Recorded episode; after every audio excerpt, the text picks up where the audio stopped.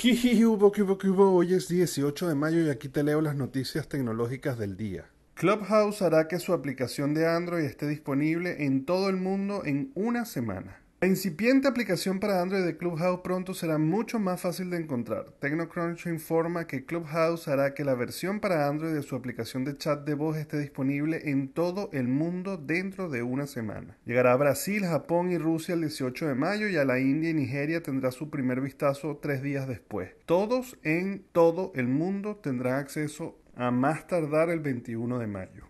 La startup comenzó a probar la versión beta de su aplicación Android en Estados Unidos a partir del 9 de mayo. Se había hablado que iba a estar disponible para todo el planeta en verano de este año, pero al parecer las cosas se han ido acelerando bastante. Clubhouse tiene un fuerte incentivo para expandirse rápidamente, incluso si su aplicación de Android aún no está en prueba. Como saben, esta ha sido una plataforma que nació en marzo del año pasado, 2020, ha tenido un crecimiento brutal, ya es lo que se denomina un unicornio, porque ha llegado a una valoración de más de mil millones de dólares, y eso estando nada más en la plataforma de iPhone, por lo cual se espera que con esto pueda triplicar, cuadruplicar y quién sabe cuántas veces más crecer al entrar en el mundo Android. Por otro lado, se filtra una muestra de lo que será el nuevo y extraño aspecto de del Google Pixel 6.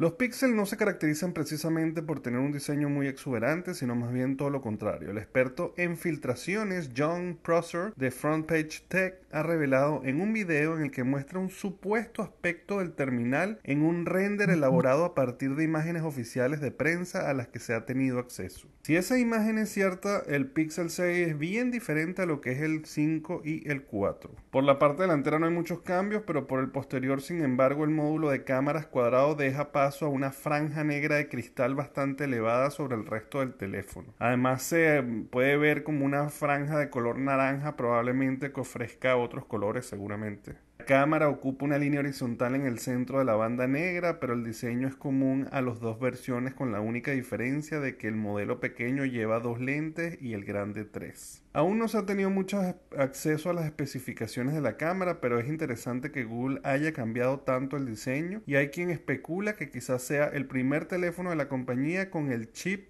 Google Silicon. Si Apple lo hizo, probablemente también lo está haciendo Google y el tema está que además con toda la escasez de chip a raíz de lo que ocurrió en el 2020 con la pandemia, pues seguramente se están acelerando eh, la implementación de los chips propios justamente para poder combatir esta escasez. Veremos a ver con qué viene y qué tal. Bueno, señores, muchísimas gracias por el apoyo. Ya saben que me pueden conseguir en todas las redes sociales como arroba el gordo circuito y se pueden suscribir al canal de YouTube o de Spotify para que reciban estas notificaciones todos los días. Nos vemos mañana. Bye bye.